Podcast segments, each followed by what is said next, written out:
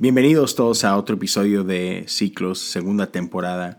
Déjame comenzar con un pasaje que encontramos en Lucas 10, versos 17 al 24. Y dice, cuando los 72 discípulos regresaron, le informaron llenos de alegría, Señor, hasta los demonios nos obedecen cuando usamos tu nombre. Sí, les dijo, vi a Satanás caer del cielo como un rayo. Miren, les he dado autoridad sobre todos los poderes del enemigo. Pueden caminar entre serpientes y escorpiones y aplastarlos. Nada les hará daño. Pero no se alegren de que los espíritus malignos los obedezcan. Alégrense porque sus nombres están escritos en el cielo. En esa misma ocasión, Jesús se llenó de gozo del Espíritu Santo y dijo, Oh Padre, Señor del cielo y de la tierra, Gracias por esconder estas cosas de los que se creen sabios e inteligentes y por revelárselas a los que son como niños. Sí, Padre, te agradó hacerlo de esta manera. Mi Padre me ha confiado todo. Nadie conoce verdaderamente al Hijo excepto al Padre. Y nadie conoce verdaderamente al Padre excepto al Hijo, y aquellos a quienes el Hijo decide revelarlo. Después, cuando estuvieron a solas, se volvió a sus discípulos y les dijo, Benditos los ojos que ven lo que ustedes han visto. Les digo que muchos profetas y reyes anhelaron ver lo que ustedes ven, pero no lo vieron, y anhelaron oír lo que ustedes oyen, pero no lo oyeron. hoy es domingo y va a ser un, un episodio bastante cortito, pero quiero que consideres esto. El día de hoy vemos una de las oraciones de Jesús. Y por ahí te invito a que cheques en tu Biblia, ¿no? ¿Cuál es cuáles son las diferentes oraciones que Jesús llega a pronunciar. Y, pero hay algo especial acerca de esta oración. Es, una oración llena de gozo. Dice, ah, dice el, pasaje que justo antes de orar, Él se llena del gozo del Espíritu Santo. Así que puedo ver a Jesús con este gozo increíble. Y la pregunta es, ¿por qué está tan contento? Y si leemos un poquito antes, cuando empezamos en el verso 17, vemos que los discípulos de Jesús habían podido ejercer la autoridad que Jesús ejercía, ¿no?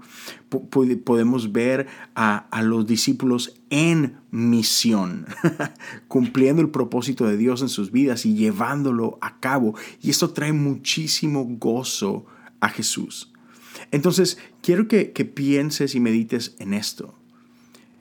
Dios nos ha dado autoridad y nos ha dado autoridad para ejercerla, no como nada más para presumirla, sino para ejercerla, para que podamos ver el reino de los cielos invadir la tierra. De eso se trata y esto es lo que llena de gozo el corazón de Jesús, que podemos ver como en ese momento realmente el, orden del reino empieza a poblar la tierra. Y, me encanta porque hace mención de que esto no se trata de, de, los inteligentes o esto no se trata de, de los cultos o de los letrados, sino incluso dice que Él ha decidido esconder estas cosas de aquellos que se creen más que otros. Entonces, quiero que te quedes con esto se trata de relación. Dice e, el, versículo 22, mi Padre me ha confiado todo, nadie conoce verdaderamente al Hijo excepto al Padre, y nadie conoce verdaderamente al Padre excepto el Hijo, y aquellos a quienes el Hijo decide revelarlo. Se trata de relación.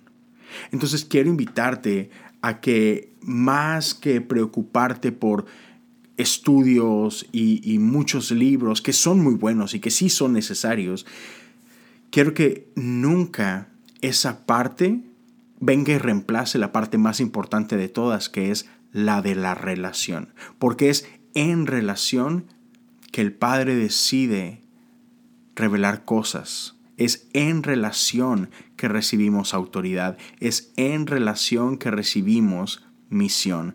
No se trata nada más de aprender y de saber y de conocer y de retener información.